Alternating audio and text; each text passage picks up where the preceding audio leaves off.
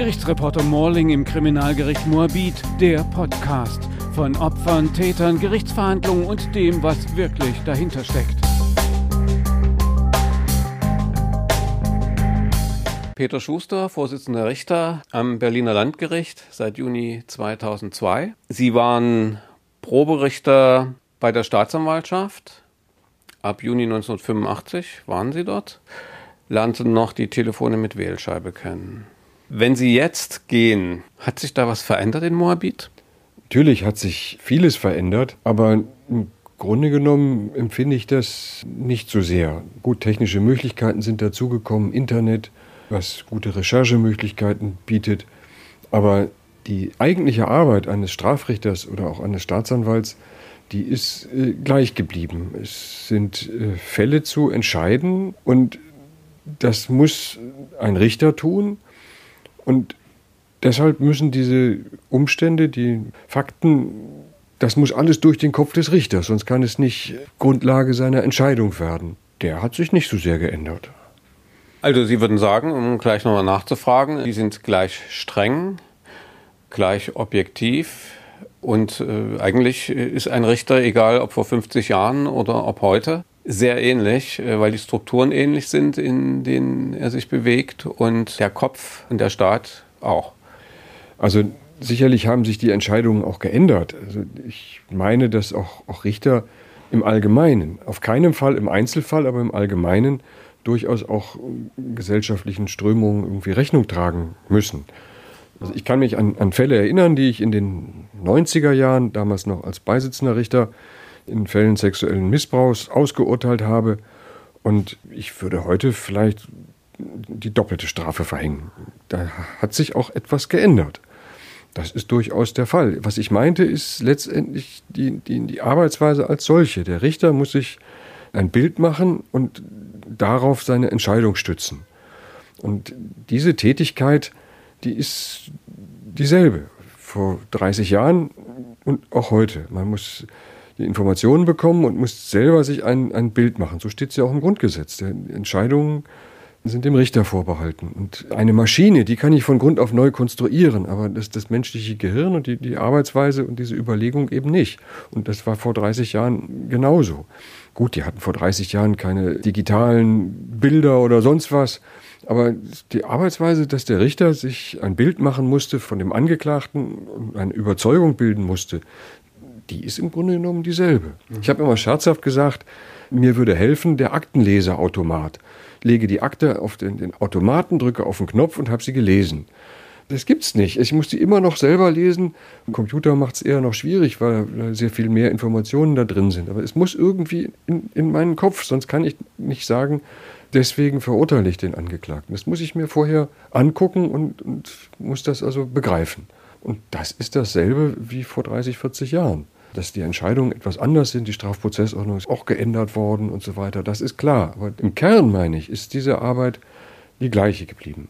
Ich muss nochmal nachfragen. Sie sagten, äh, bei sexuellem Missbrauch würden Sie heute vielleicht bei manchem Fall als Vorsitzender, nicht mehr als Beisitzender wie damals, als Sie begonnen haben, die doppelte Strafe verhängen. Liegt das daran, dass die Gesetze sich verschärft haben oder liegt das daran, dass mehr Bewusstsein in der Öffentlichkeit dafür geschaffen wurde oder woran könnte das liegen? Gut, die Gesetze wurden auch verschärft. Man hat ja immer wieder die Strafrahmen erhöht und andere Straftatbestände eingeführt. Das mache ich aber nun schon seit 15 Jahren nicht mehr. Und nein, es ist auch eine geänderte Einschätzung. Jetzt unabhängig von den Gesetzen. Also wenn ich mich äh, an diese Fälle erinnere, wir haben ja immer so geguckt, welche Strafe ist äh, für die, welche Fälle angemessen und unser Maßstab, den würde ich heute nicht mehr nehmen. Also da würde ich heute noch was drauf tun. Das geänderte Überzeugung. Liegt es daran, dass man mehr über die Auswirkungen von Missbrauch weiß und damit höhere Strafen verhängen muss, um den Rechtsfrieden wiederherzustellen? Könnte man so sagen, ja. Das ist meine Meinung. Die nun richtig ist, weiß ich nicht, aber ich, ich würde das, das tun. Und Änderungen auf der Ansicht gibt es schon, ja. Ihr Vater war schon Jurist, war Richter? Sie sind Richter geworden. Sie haben Jura studiert. Warum? Ehrlich gesagt eher aus Verlegenheit.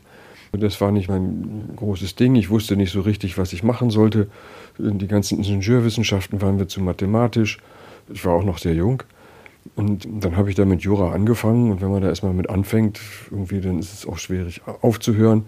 Nein, das war nicht so meine große Überzeugung. Später dann. Die Referendarzeit hat mir Spaß gemacht. Dann schon, schon auch Einsicht in die praktische Tätigkeit. Und den Beruf als Staatsanwalt oder Richter, da habe ich lange geschwankt. Den habe ich ergriffen, weil ich nicht für jemanden anderen arbeiten wollte. Das hätte mich gestört, wenn ich dann gute Arbeit mache, damit ein anderer mehr Geld verdient. Das wollte ich nicht. Dann wollte ich lieber in den Staatsdienst, dass ich also dann gute Arbeit machen kann. Dann kriege ich das gleiche Geld, aber dafür kann ich dem Gemeinwohl irgendwie helfen. Wie ging Ihr Berufslauf dann weiter? Das war eine klassische Geschichte. Also ich habe angefangen als Proberichter bei der Staatsanwaltschaft. Das war damals üblich, dass man nicht als Einzelrichter in einem Rechtsgebiet anfing. Wann war das? 1985, im, im Juni 85. Dann ist bei der Staatsanwaltschaft und dann kam ich zum Amtsgericht Tiergarten. Wie gesagt, erst Staatsanwaltschaft, dann Einzelrichter beim Amtsgericht Tiergarten. Danach hatte ich große Sorge vor dem Zivilrecht, wollte das überhaupt nicht und, und, dachte, das kannst du nicht und hatte auch anfangs da Schwierigkeiten. Kam ich in eine sogenannte O-Kammer, die allgemeine Zivilsachen machte. Aber nach ein paar Monaten hat mir das also richtig Spaß gemacht. Dann kam ich zum Amtsgericht Tempelhof Kreuzberg. Das war ja teilweise Dorfrichterei. Beim Amtsgericht sind da oft die Parteien auch nicht anwaltlich vertreten. Und die Verfahren dann zu führen, das war schon gut. Ich erinnere mich da an einen Fall, da wurde eine Patientin vom Zahnarzt in Anspruch genommen auf Bezahlung der Prothese. Und sie wollte das nicht und sagte, die Prothese, die taucht nichts, die drückt. Und dann habe ich einen bekannten Zahnarzt gefragt und sagte, das sind Anpassungsschwierigkeiten, die soll sich nicht so anstellen. Und naja, dachte ich, Berufssachverständigen. Und er sagt, nein, die Prothese taucht nichts. Wurde die Klage abgewiesen. Und ich kann mir noch genau erinnern, wie die also die Prothese aus dem Tempotaschentuch pulte und mir auf den Tresen legte. Also das waren also, äh, es hat mir also äh, auch, auch Spaß gemacht.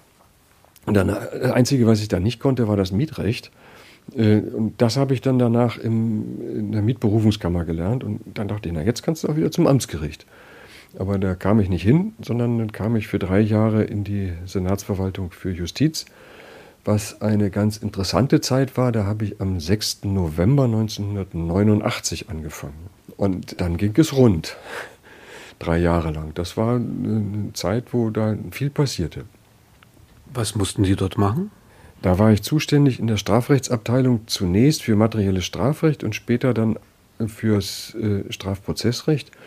Im Wesentlichen äh, musste ich da in der Zeit große Gesetzesvorhaben begleiten, weil die Bundesländer über den Bundesrat beteiligt sind. Und äh, da gab es also zwei große Gesetzesänderungsprojekte und äh, ja, das hat Spaß gemacht. Da bin ich also oft nach Bonn geflogen zu den Beratungen und äh, ja, also als junger Mann war das also ganz interessant und einfach die Zeit war auch natürlich dieser Umbruch äh, da in der Justiz, das so ein bisschen mitzukriegen, das war schon spannend. Sie hatten also mit Bundesgesetzvorhaben zu tun. Die zwei großen, können Sie sagen, was das, das war? Das, das, Gesetz gegen organisierte Kriminalität und das Rechtspflegevereinheitlichungsgesetz oder wie das hieß. Das Gesetz gegen organisierte Kriminalität, das war ein Entwurf aus Bayern und dieses Rechtspflege, Rechtspflegeentlastungsgesetz, so hieß das. das. Das war, glaube ich, eine Bundesinitiative, die man dann machen wollte zur Entlastung der Justiz, auch gerade nach der Wiedervereinigung. Da war ja noch, noch ein großer Personalmangel in den neuen Ländern und auch in Berlin. Und äh, da war der Gedanke, die Rechtspflege zu vereinheitlichen, um eben den, den Wiederaufbau der Justiz zu vereinfachen. Aber das, das war ein dickes Ding. Alle Prozessordnungen wurden da angegangen, also nicht nur die Strafprozessordnung. Da war politischer, politische Power dahinter. Sie kamen dann zum Landgericht? Danach wollte ich dann also das, was ich dort gemacht hatte, also viele Strafsachen dazu bearbeiten, das wollte ich dann auch in der Praxis machen und wollte dann zum Landgericht in Strafsachen und bin dann hierher gekommen, 1992. Ja, und dann waren wir erst allgemeine Kammer und die Kammer wurde dann relativ bald zur Jugendkammer. Das habe ich dann bis 2000 gemacht. Ja. Und dann? Ja, dann ein Jahr Kammergericht zur Erprobung und danach kam ich dann hier zurück und bin dann alsbald befördert worden und habe erst eine allgemeine Kammer geleitet und dann auch eine Jugendkammer und jetzt seit zehn Jahren ein Schwurgericht. Einer der für mich als Prozessbeobachter herausragendsten Fälle war der Tod von Johanna Hahn, eine 22-Jährige, die auf der Kantstraße in der City West nach Hause wollte, das Fahrrad über die Straße schieben wollte und dann erfasst wurde von einem Auto mit drei jungen Männern, die gerade Werkzeug geklaut hatten. Hinten im Kofferraum was drin und sie flüchteten dann vor, ich glaube, insgesamt sieben Zivilfahrzeugen der Polizei und entsprechend schnell fuhren sie dann mit über 80 Stundenkilometern durch Charlottenburg und dabei erfassten sie Johanna Hahn. Sie mussten dann darüber urteilen, wie die jungen Männer zu verurteilen sind. Wie war der Ausgangspunkt da für Sie? Das ist eine ganz interessante Sache. Angefangen hat das mit den Kudamrasern. Und das war der Staatsanwalt Fröhlich, der das hier mal dann als Tötungsdelikt angeklagt hat. Und das hat er auch zu Recht gemacht. Das sind schwierige Fälle. Zum einen passt das bei den Verkehrssachen mit den Tötungsdelikten meiner Meinung nach nicht so ganz. Weil derjenige, der da rast, der will natürlich keinen Unfall machen. In diesem Fall, der will vor der Polizei entkommen oder bei den Kudamrasern will er das Rennen gewinnen. Also das ist gerade das, was er nicht will, dass es kracht. Zumal, wenn es denn noch sein hochwertiges Auto ist, was dabei kaputt geht, das will er eigentlich nicht. Auf der anderen Seite sind das so schwere Verstöße und die Folgen sind so schwer, dass da Strafen, früher war die Höchststrafe da fünf Jahre, von dreieinhalb Jahren oder so, einfach zu niedrig waren. Also das entsprach nicht dem Gerechtigkeitsempfinden. Deshalb finde ich das richtig, dass man also in krassen Ausnahmefällen oder auch bei Verkehrsdelikten, auch wegen Tötungsdelikten, verurteilt. Aus dem Bekanntenkreis ist mir mal ein Fall erzählt worden. Da ist ein junger Mann, glaube ich schon erwachsen, also nicht mehr heranwachsender, dem hat man gerade den Führerschein weggenommen wegen Alkohol und Drogen und, und so weiter. Und was macht der? Der säuft, kifft, Hacke zu und dann äh, rast er mit dem Auto los fliegt aus der Kurve und da geht gerade ein Rentner entlang, der ist da gerade hingezogen, vor ein paar Monaten Rente gegangen, mausetot. Der, der hat dreieinhalb Jahre gekriegt, das fand ich zu wenig. Ihm war der Führerschein weggenommen, Fahrerlaubnis entzogen worden, wegen Alkohol und Drogen. Was macht er? Kurz danach schnappt sich ein Auto mit Alkohol und Drogen und viel zu hoher Geschwindigkeit, fährt er den Rentner tot. Das, das passt nicht. Aber trotzdem, diese Fälle sind schwierig. Das galt auch bei dem Fall Johanna Hahn. Der war krass, das konnten wir nicht feststellen, aber die Begehung dieses Diebstahls deutete auch darauf hin, dass die das nicht das erste Mal gemacht hatten. Also bei helllichten Tage äh, ein Werkzeugfahrzeug aufzubrechen und da die schönen Hilti-Maschinen rauszuholen, das hatte schon eine gewisse Professionalität. Und dann rast er also los. Die Polizei hatte ihn mustergültig eingekeilt und er bricht dann aus über ein Geländer auf dem Mittelstreifen und auch nachdem der Unfall passiert war da an der Kantstraße, er selber, das hat er wieder gar nicht gemerkt haben, hatte das Fersenbein gebrochen, rennt er noch weg, als die Polizei ihn einholt, leistet er noch Widerstand und erst als sie ihm auf den Kopf hauen, da gibt er es dann auf. Also fast wie ein wildes Tier entzieht er sich der Festnahme. Und dann hinterher sind zwei Menschen tot, es war ja auch sein Beifahrer, ich glaube, der war 18 oder 19, zwei Tage später dann gestorben. Das ist auch so ein Fall, da hätte ich diese dreieinhalb Jahre auch nicht für angemessen gefunden. Und der erfüllte dann den Tatbestand des Mordes unserer Auffassung nach. Und dann haben wir auch so geurteilt. Das ist eine harte Strafe, wobei es auch kein Ermessen für den Richter gibt, keine Strafzumessung. Der Gesetzgeber schreibt vor, wenn es da keine Milderungsgründe gibt und der Tatbestand erfüllt ist, also keine vertypten Milderungsgründe, die einen anderen Strafrahmen ermöglichen, dann ist die Strafe eben lebenslange Freiheitsstrafe. Und ein Richter ist an das Gesetz gebunden. Das haben wir dann so ausgeurteilt. Wir haben allerdings auch in dieses Urteil hineingeschrieben, kann ich mich noch genau daran erinnern, wenn hier eine Strafzumessung möglich wäre, dann wäre zugunsten des Angeklagten zu berücksichtigen, dass er erst 22 Jahre alt war zur Tatzeit, dass es also eine spontane Tat war. Der hat es ja nicht geplant. Das war ein sogenanntes Augenblicksversagen. Und er war auch betroffen von der Tat, also von den Folgen. Das mag ihm dann irgendwann mal im Vollstreckungsverfahren nützen, dass er also nicht, wenn er sich gut benimmt, dann irgendwann entlassen werden kann. Aber die Entscheidung, lebenslange Freiheitsstrafe, die war richtig und da habe ich auch überhaupt keine Bedenken. Da lese ich aus Ihrer Sicht halt einen Vorsatz. Für Menschen, die nicht jeden Tag hier sind, wirkt das ein bisschen wie, dass sie sozusagen freie Entscheidungen haben, wie sie das Strafmaß legen. Aber sie sind ja, wie Sie auch sagen, an Recht und Gesetz gebunden. Das heißt dann, sie müssen einen irgendwie gearteten Vorsatz nachweisen, obwohl es nur, in Anführungszeichen, ein Verkehrsunfall ist. Ja, wir haben hier den Vorsatz unter anderem damit begründet, dass er also nur mit aller Macht aus dieser Festnahmesituation ausgebrochen ist und was ich eben schilderte, dann hinterher, als man ihn dann hatte, als das Auto dann nicht mehr weiterfuhr, dann auch noch versucht hat, nach allen Kräften zu entkommen. Da haben wir gesagt, also wenn einer das so macht, dann, dann ist ihm das auch egal, ob er bei seiner Polizeiflucht jemanden totfährt. Und das hat der Bundesgerichtshof ausdrücklich auch dann so akzeptiert. Ich ja. sage es noch einmal, diese Verkehrsfälle sind wirklich schwierige Grenzfälle. Und äh, das kann man nicht auf jeden Verkehrsunfall anwenden. Wir haben auch in einem anderen Fall hm, gesagt, nein, da sehen wir keinen Tötungsvorsatz und haben also zu irgendwie einer geringeren Strafe dann verurteilt. Das sind schwierige Fälle, aber es ist richtig, dass das mal angepackt wurde, äh, weil es da auch Fälle gibt, die einfach nicht angemessen bestraft wurden. Also deshalb mache ich eigentlich Verkehrsrecht nicht gerne. Die Folgen sind immer sehr schwer. In vielen Fällen ist das Verschulden des Täters gering. Der, der Lastwagenfahrer, der den Schulterblick unterlässt, ist kein Schwerverbrecher, aber Mutter und Kind sind platt wie Briefmarken. Deshalb habe ich die Sachen nicht gerne gemacht beim Amtsgericht Tiergarten. Im Prozesssaal saßen ja auch die Mutter von der Johanna, der Vater, die kleine Schwester und der große Bruder. Wie ist das für einen Richter? Sie sind ja fünf insgesamt, drei Berufsrichter, aber Sie sind der Vorsitzende. Wie ist das für einen Richter, wenn da die Eltern, die Geschwister dahinter sitzen, nicht randalierend auftreten, nicht in Schmerzen aufgelöst sind, was es einen vielleicht leicht macht, eine Distanz zu schaffen, sondern ganz ruhig da sitzen, der Verhandlung folgen und denen man es schon ansieht, dass sie eigentlich ihre Gerechtigkeit wollen, was nicht von Hass geprägt sein muss und auch nicht wahr, was man in, in den Interviews sehr gut gesehen hat. Beeinflusst das Ihr Gefühl, Ihr Urteil? Das Strafmaß wird es wahrscheinlich nicht beeinflussen, oder doch? Ich weiß nicht. Also, ich meine, es ist deren, deren gutes Recht, dort zu sein. Ich finde es auch richtig, dass sie dort sind. Und was soll ich da äh, zu sagen? Also, es ist einfach nochmal ein Anreiz, meine Arbeit gut zu machen. Also, weil das ist eben auch die andere Seite, ist nicht nur der Angeklagte. Und dann muss ich die Verhandlung führen und dann beiden Seiten versuchen, gerecht zu werden. Also, große Schwierigkeiten habe ich damit nicht. Natürlich, man fühlt sich da schon betroffen, das, das geht einem auch nahe. Aber was soll ich machen? Ich muss meine Arbeit machen. Ich muss das Verfahren führen und das mache ich.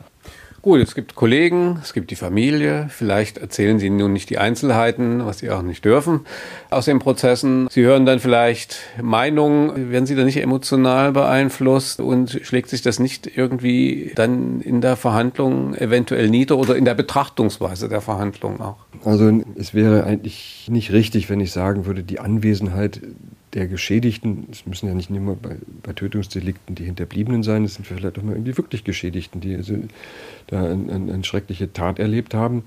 Und wenn die in der Hauptverhandlung sind, ganz unbeeindruckt kann man davon nicht sein.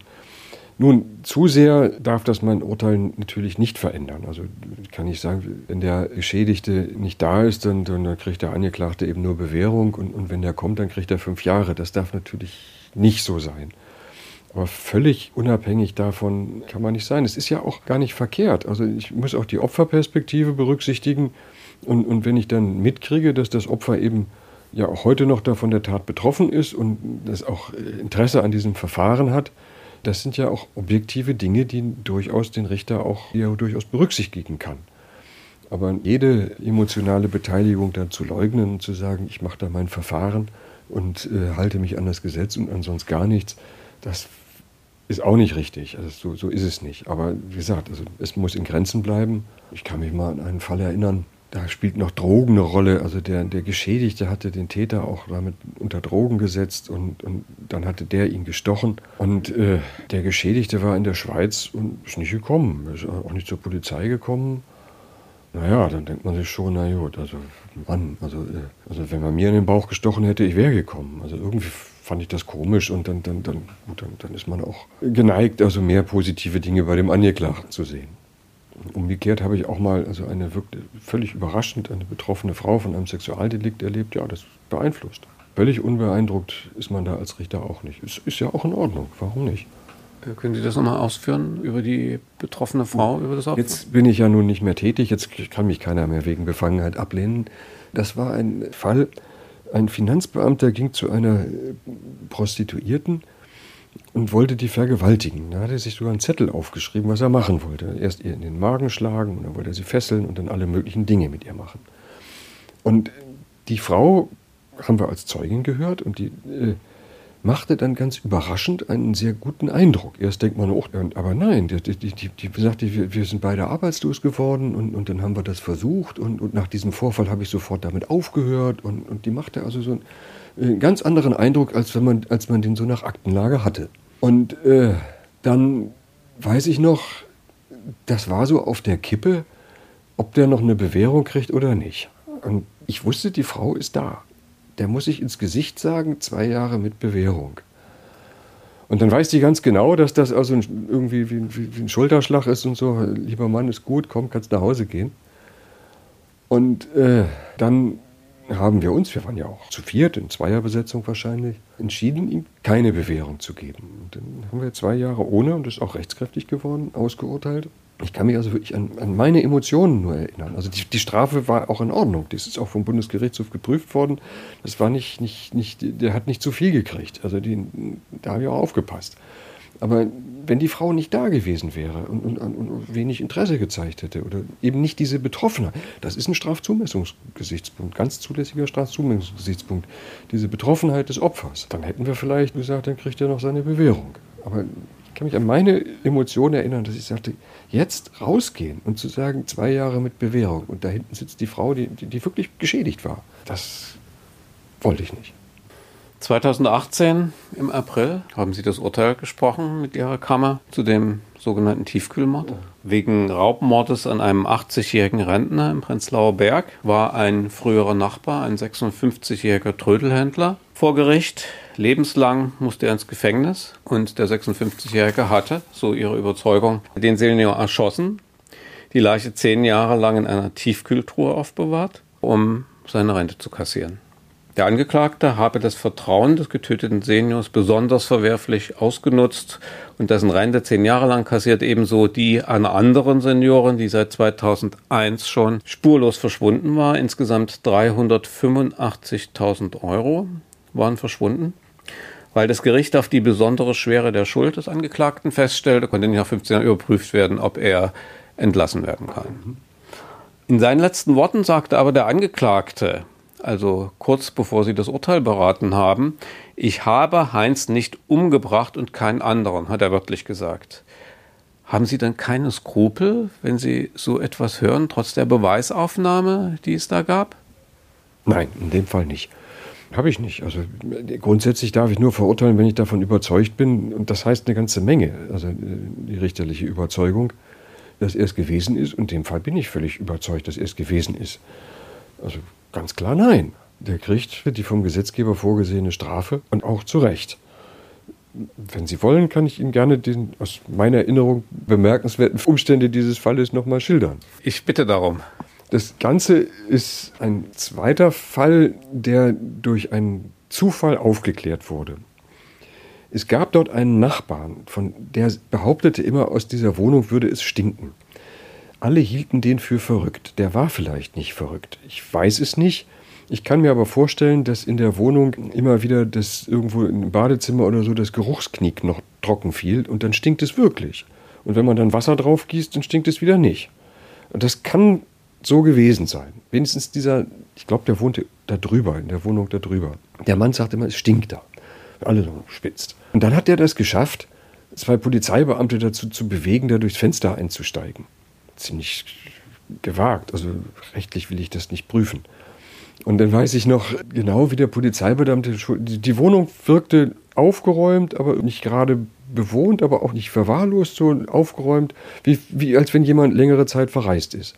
Und dann sagte der Polizeibeamte noch, ich habe mir angewöhnt, bei alten Leuten, also immer in den Kühlschrank, der war abgestellt, zu schauen, ob die noch Essensvorräte haben. Und, und dann hat der also, als sie schon wieder raus wollten, nochmal eben den Deckel von der Tiefkühltruhe aufgemacht. Also ohne diesen Nachbarn, den alle da meiner Meinung nach zu Unrecht da beschimpft haben, er würde spinnen, wäre das also nicht rausgekommen. Die Tiefkühltruhe stand doch aber wohl im Wohnzimmer, ne? Ich glaube, die stand im Wohnzimmer, ja. Die hat der Täter, das hat man ja alles ermittelt, gebraucht gekauft und dann ist die ja zehn Jahre unentwegt gelaufen. Also ich könnte jetzt den Hersteller nennen, Aber da man damit eigentlich nicht Reklame machen kann, nützt es auch dem Hersteller nichts. Aber das war ein solides Teil. Und ähm, das ist das eine. Also, die, dass das wirklich am, am, am seidenen Faden hing, dass die Tat aufgedeckt wurde. Der Täter hatte Koffer in die Wohnung gebracht. Der wollte offenbar, offenbar dabei, äh, die, die Leiche zu entfernen. Es deutete darauf hin, dass er das vorhatte und daran gehindert worden ist. Aber wenn die Leiche weg gewesen wäre, dann wäre man dem äh, da nicht mehr auf die Schliche gekommen. Das Zweite ist, dass die Polizei das außerordentlich sorgfältig ermittelt hatte. Die haben alles da gecheckt, unter anderem auch, wo diese Tiefkühltruhe gekauft wurde, wo die herkam und so weiter. Das haben sie alles ermittelt. Sehr gute Ermittlungen. Damit war der Angeklagte eigentlich äh, genagelt. Also da, da wusste ich nicht, wie er da wegkommen sollte. Und dann hatte ich mir gedacht, wenn der ein Geständnis ablegt, dann kriegt er lebenslang. Es geht nicht anders, wegen Habgier. Aber die Schwere der Schuld müssen wir dann nicht feststellen. Das hatte ich mir so vorgenommen. Und nein, also dann wird es erstmal bestritten. Am 23. Verhandlungstag wird dann zugegeben, die Rente kassiert zu haben und den Rentner eingefroren zu haben und alles da gemacht zu haben, nur ihn nicht erschossen zu haben. Dann dachte ich, Mann, das hättest du auch mal eher sagen können. 23 Tage haben wir uns dafür mit Urkunden und, und, und sonst was da, da beschäftigt. Das räumt er alles ein. Sagt, nein, aber ich, ich bin in die Wohnung. Und dann saß er da schon totgeschossen, also schilderte das wie einen Selbstmord. Aber erschossen war der in die Stirn und das auch nicht als absoluten Nahschuss, sondern aus einer Entfernung von, was weiß ich, mindestens 50 Zentimeter. Und so erschießt sich kein Mensch selbst. Und äh, Spuren, also dass da jemand in die Wohnung sonst gekommen ist, äh, gab es nicht. Da hatte keinen anderen Schlüssel und keine Einbruchsspuren. Also das war meiner Meinung nach Schutzbehauptung. Deshalb habe ich auch keine Hemmungen. Aber wie gesagt, ich hätte mir das anders vorgestellt. Ich dachte, bei der Beweislage Geständnis und keine Schuldschwere und Versuchen. Der war ja sonst ganz sozial integriert, der war ein bisschen faul und lebte so in den Tag hinein, der Angeklagte, aber der hätte auch im Vollzug da eine ganz gute Nummer machen können. Der hätte dann nach 15, 16 Jahren entlassen werden können.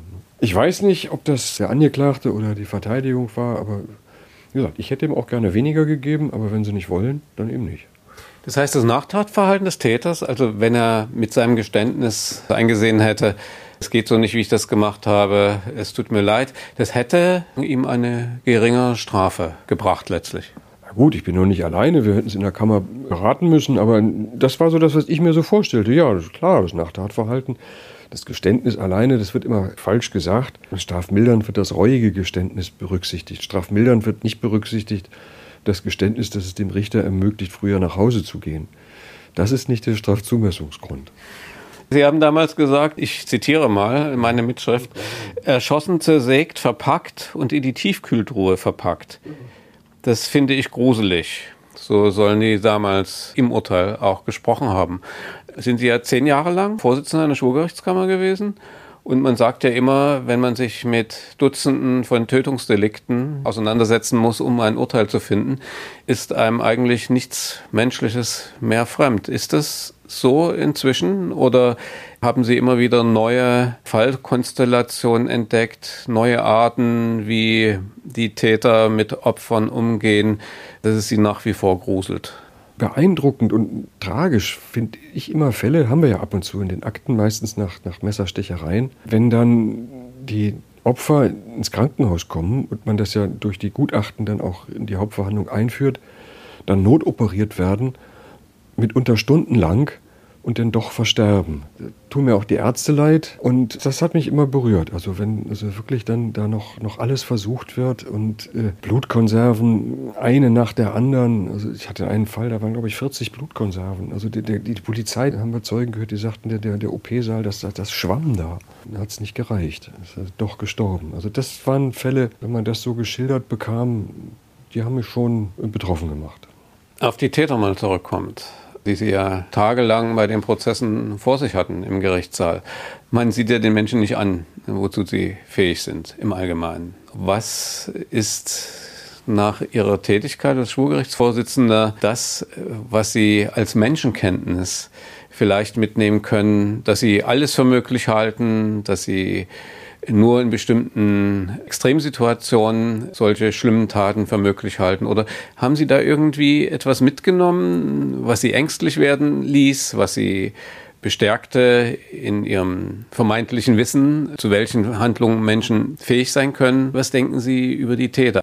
Zum einen, In der Hauptverhandlung selbst lerne ich den Angeklagten nur wenig kennen. Es ist seit, was weiß ich, 20 Jahren hier so Mode geworden, dass die in den Hauptverhandlungen gar nichts mehr sagen, sondern dass die Verteidiger irgendwelche Prosa vortragen und dann heißt es, ja, das ist meine Einlassung. Und ansonsten sagt er da die ganze Zeit nichts.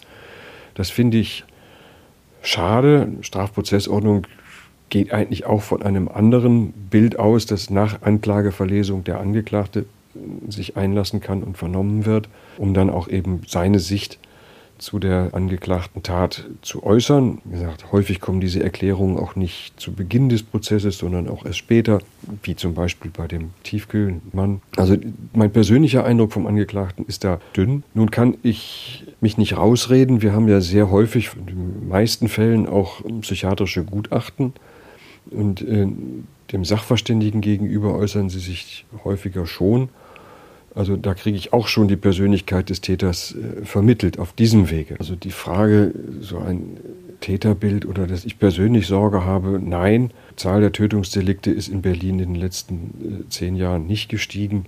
Wir leben, glaube ich, hier immer noch in einer, was das angelangt, äh, vergleichsweise sicheren Umgebung. Da gibt es andere Länder, nicht nur dritte Weltländer oder so, wo ich mehr Angst hätte. Häufig, das muss ich sagen, bei den äh, Fällen sind es spontane Taten, was auch wieder dann eigentlich beeindruckend ist.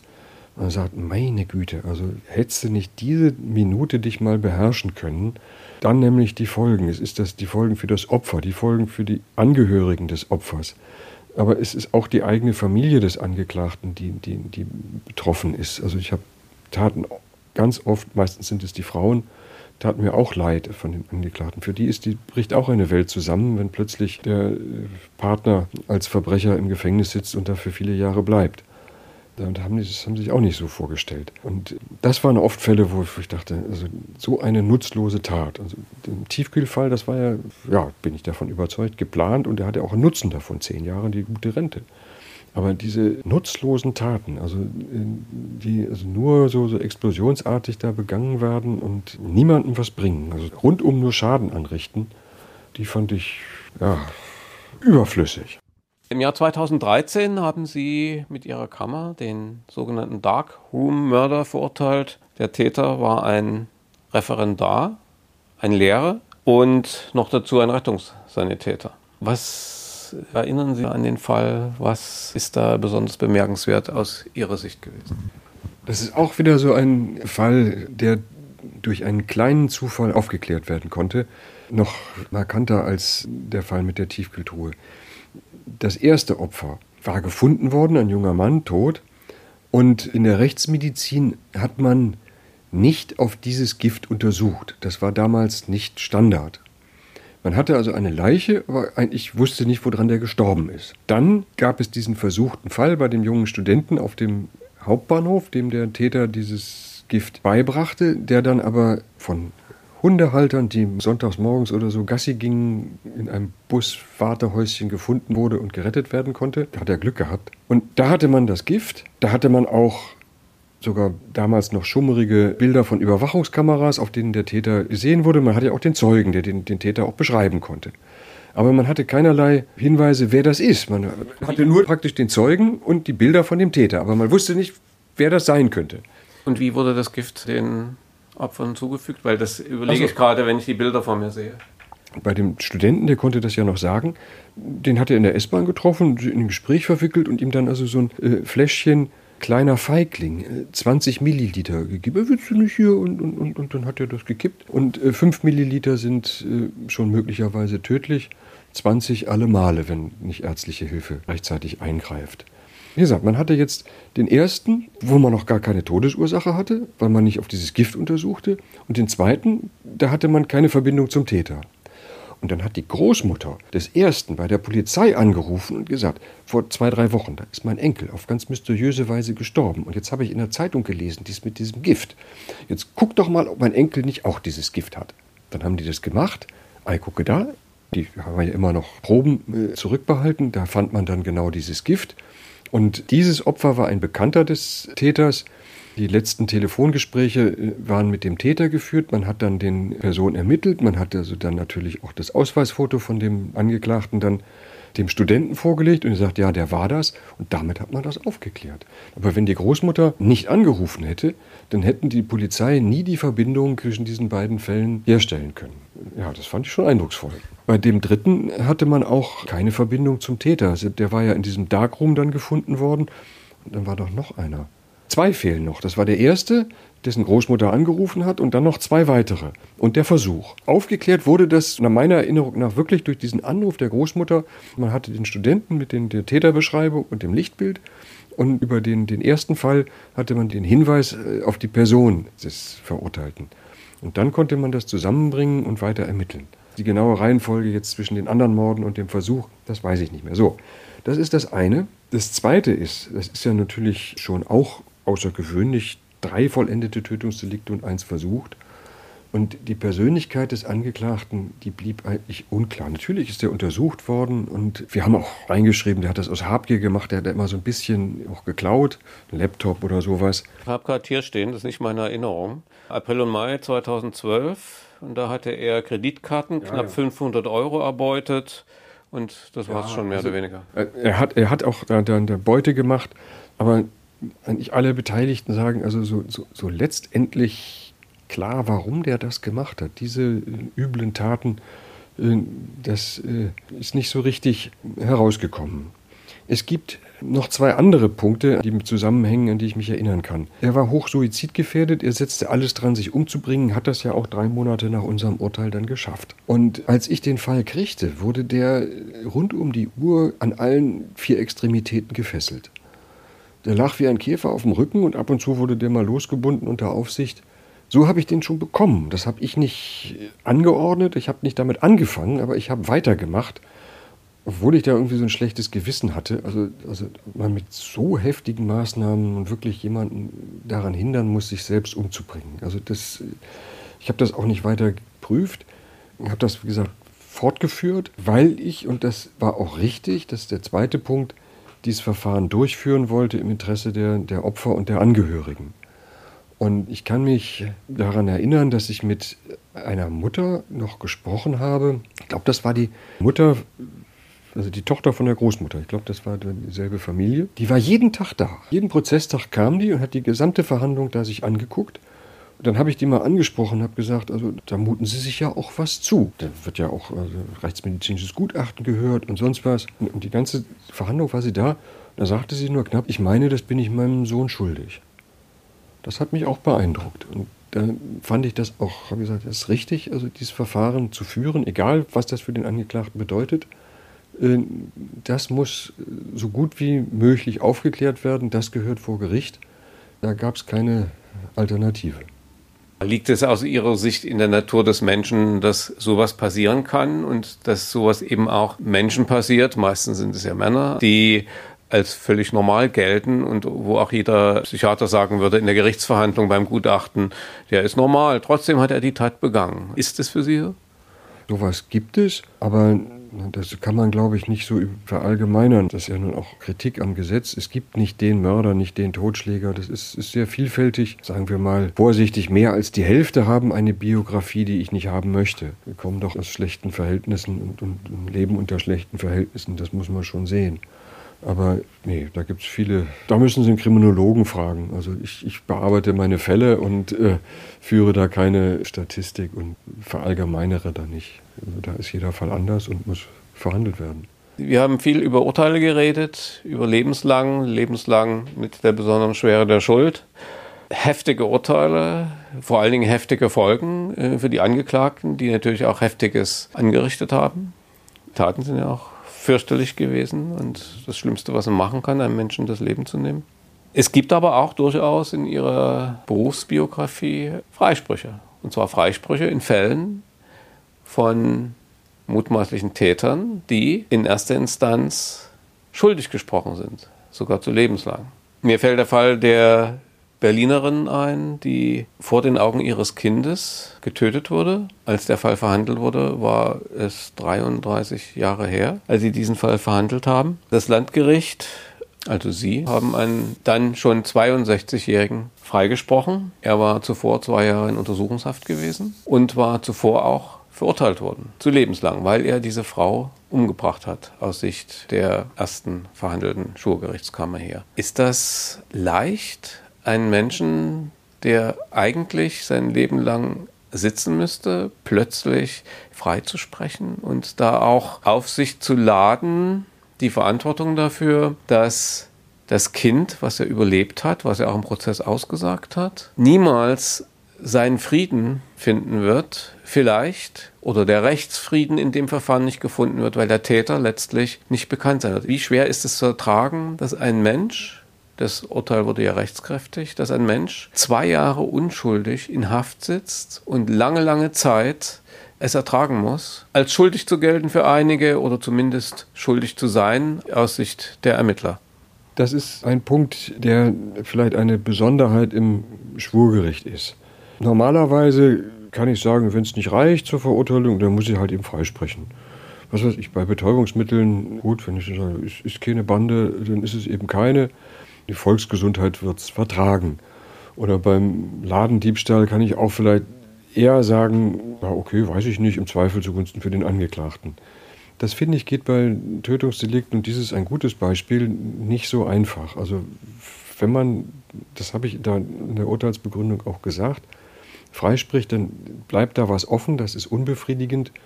Eigentlich so ein schweres Delikt gehört aufgeklärt und auch bestraft. Und wenn das nicht gelingt, dann ist das nicht gut. Es, eigentlich ist es besser, wenn für jeden. Es war ja ein, eindeutig eine vorsätzliche Tötung, also das ist ja klar. Wenn also dafür auch jemand bestraft wird. Und das ist eben, dann kann man sich das also im Schwurgericht nicht so leicht machen und muss da sich schon mehr Mühe geben und länger überlegen, ob es wirklich nicht reicht. In diesem Fall hat es eben nicht gereicht. Wir dürfen nur verurteilen, wenn wir wirklich davon überzeugt sind. Und hier sind zwei Hürden gewesen. Die Täterschaft, da will ich jetzt nicht drauf eingehen. Aber der Fall war so lange auch zurückliegend, dass nur noch wegen Mordes verurteilt werden konnte. Und dann muss ich auch ein Mordmerkmal feststellen. Und wenn ich also das nicht kann und sagen kann, er hat das Opfer getötet, aber mit den Mordmerkmalen bin ich mir nicht so sicher, dann, das ist Wille des Gesetzgebers, an den ich gebunden bin, unabhängig davon halte ich es auch für richtig, dass irgendwann mal Verjährung eintritt, dann muss ich ihm auch freisprechen. Und Sie sagen, oder ich habe es selber gesagt, dieses Unbefriedigende eines Freispruchs, was ich auch sehe. Aber auf der anderen Seite, die haben ja auch die Nebenkläger nicht ein weiteres Mal Rechtsmittel eingelegt. Immerhin wird ja die Sache in einer Gerichtsverhandlung mit aller Sorgfalt, die ein Schwurgericht aufbringen kann, verhandelt. Und die Fakten kommen auf den Tisch. Das ist ja nicht, dass irgendwie ein Staatsanwalt das einstellt und, und gar nichts passiert. Es gibt die Gerichtsverhandlung und man guckt sich das an und dann sagt das Gericht hinterher, das reicht uns nicht und begründet das. Also ein bisschen Rechtsfrieden muss das auch herstellen. Also es wird verhandelt, es wird alles erörtert. Die Nebenkläger haben die Möglichkeit, sich in den Prozess einzubringen. Die Staatsanwaltschaft ist dabei, die Verteidigung, Angeklagte bringen ihre Sichtweise. Und dann muss das Gericht entscheiden. Und wenn es dann nicht reicht, ja, dann muss ich freisprechen. Aber Zwei Juristen, drei Meinungen. Es gab ein Urteil, es gab zwei Jahre Untersuchungshaft. Da wurde ja auch immer wieder darüber befunden, ob das weitergehen kann. Wie kann das sein, fragt man sich, wenn man diesen Fall sich anguckt. Was, was sagen Sie dazu? Also ich halte unser Urteil für richtig und das verurteilende Urteil für falsch. Gut, das ist meine Meinung. Aber auf Details kann ich jetzt nicht eingehen, da müsste ich mir diese Urteile auch nochmal angucken. Ich will auch hier keine Kollegenschelte machen. Aber das ist meine Meinung. Ich habe mit diesem Freispruch bei allen ja, Schwierigkeiten das grundsätzlich nicht gefällt, aber eigentlich nein, die Entscheidung war richtig, dazu stehe ich auch. Aber Sie haben insoweit recht, Richter können auch unterschiedlich entscheiden. Der eine Richter kann verurteilen und der andere spricht frei. Das ist möglich und äh, das ist letztendlich auch richtig. Wenn man, wie es im Grundgesetz steht, die rechtsprechende Gewalt den Richtern anvertraut, dann vertraut man sie Menschen an und die sind nicht alle gleich. Es gibt da auch Fehler, das will ich auch deutlich sagen. Äh, es gibt falsche Urteile. Das passiert. Und wenn sich dann gerade auch die Medien dann schrecklich aufregen, Skandalurteil und so weiter, dann kann ich nur sagen, mag sein, das ist ein falsches Urteil, aber wir haben als Richter zum Glück immer noch eine zweite Instanz. Unsere Urteile können auch überprüft werden. Das hat der Chirurg nicht. Und äh, es geht nicht anders. Die Alternative wäre der Rechtsprechungsautomat, der erstmal irgendwie gar nicht irgendwie zu schaffen ist. Dazu ist die, sind die Fälle zu, zu äh, unterschiedlich. Und ob der dann besser wäre, äh, ja, das ist ja jetzt auch hier so moderne Diskussion, Legal Tech, ich weiß nicht, China gucken Sie da, aber wenn Sie da äh, das, das deutsche System haben, dass die Rechtsprechung den Richtern anvertraut ist, dann gibt es auch unterschiedliche Charaktere und vielleicht im selben Fall auch unterschiedliche Entscheidungen, von denen eine falsch ist. Jetzt kann man sich überlegen, wie verhindere ich falsche Entscheidungen? Wie gesagt, eine Möglichkeit sind eben die Rechtsmittelinstanzen, das ist ja auch sehr gut. Und die andere, da sehe ich keine Möglichkeiten mehr, jetzt die, die Auswahl und Ausbildung der Richter noch zu verbessern. Alle Richter haben ein Jurastudium hinter sich, dann sind sie zwei Jahre Referendar und dann haben sie auch noch drei Jahre Probezeit hier in der Justiz. Also nur zu sagen, sie müssten drei Jahre Referendar sein und sechs Jahre Probezeit haben, ob das noch so viel bringt. Also ich habe da kein Konzept. Also in der Personalauswahl da noch was rauszuholen, das sehe ich nicht. Also die Richter auch hier in Berlin sind eigentlich gut. Aber wie gesagt, unterschiedliche Entscheidungen wird es geben. Im selben Fall, der eine entscheidet ihn so, der andere so. Natürlich jetzt nicht willkürlich und, und, und völlig krass daneben, aber es gibt wirklich Punkte, wo man sagt, dem einen reicht es zur Verurteilung und dem anderen nicht. Da gibt es keine klare Grenze. Der eine zieht sie da und der andere zieht sie dort. Und dafür sind es auch drei in, in, der Kammer hier, gerade beim Schwurgericht, drei Berufsrichter und, und, und zwei Schöffen. Und äh, also mehr kann man da nicht machen. Aber das sehe ich schon, dass es das durchaus gibt. Unterschiede, wie man das bewertet. Und diesen Fall, ich könnte mit anderer Begründung, wie gesagt, das, das andere Urteil fand ich nicht richtig, aber mit anderer Begründung hätte man möglicherweise auch zur Verurteilung kommen können. Also das, wie gesagt, das meinen nach wie vor unsere Entscheidung ist richtig, aber völlig ausschließen, dass man da auch eine Verurteilung hätte begründen können, kann ich nicht. Aber mir hat es, darf ich eigentlich gar nicht sagen, also uns hat es nicht gereicht. Und das ist dann die richtige Entscheidung. Aber ich sage es noch einmal, im Schwurgericht habe ich mir das also nie leicht gemacht. Und wenn ich äh, darüber nachdenke, also sind es eher die Freisprüche, über die ich mir noch Gedanken mache, als die Verurteilung. Es sind viel mehr Verurteilungen, aber die, die paar Freisprüche, da denke ich schon drüber nach. Ein, zwei Verurteilungen auch, aber bei jedem Freispruch. Warum ist das so? Angeklagt wird ja nun von der Staatsanwaltschaft nach sorgfältiger Ermittlung der Mordkommissionen. Da haben ja nun schon viele schlaue Leute sich äh, vorher Gedanken gemacht und sind zu dem Ergebnis gekommen, dass der Angeklagte höchstwahrscheinlich der Täter ist. Und erst dann wird es ja angeklagt und dann müssen wir uns noch Gedanken machen, ob wir die Hauptverhandlung eröffnen. Äh, also wenn man in die Gerichtsverhandlung geht, äh, geht man ja eigentlich davon aus, dass man verurteilt, sonst dürfte man gar nicht mit der Hauptverhandlung anfangen. Deshalb sind die Freisprüche seltener als die Verurteilungen. Sie gehen in Pension? Etwas verfrüht. Wie geht es jetzt weiter? Nein, da habe ich mir noch keine konkreten Gedanken gemacht. Ich gehe etwas früher in Pension, weil ich den Sommer haben wollte, also ohne Arbeit. Und äh, nicht in dunkler Jahreszeit äh, pensioniert werden wollte, weil ich dann fürchte, dann, dann wird man also schwermütig. Jetzt bei, bei schönem Wetter, wo man viel draußen sein kann, was ich auch vorhabe, ist das vielleicht besser. Ja, das ist der Grund, weshalb ich sieben Monate früher aufhöre. Gerichtsreporter Morling im Kriminalgericht Moabit, der Podcast von Opfern, Tätern, Gerichtsverhandlungen und dem, was wirklich dahinter steckt.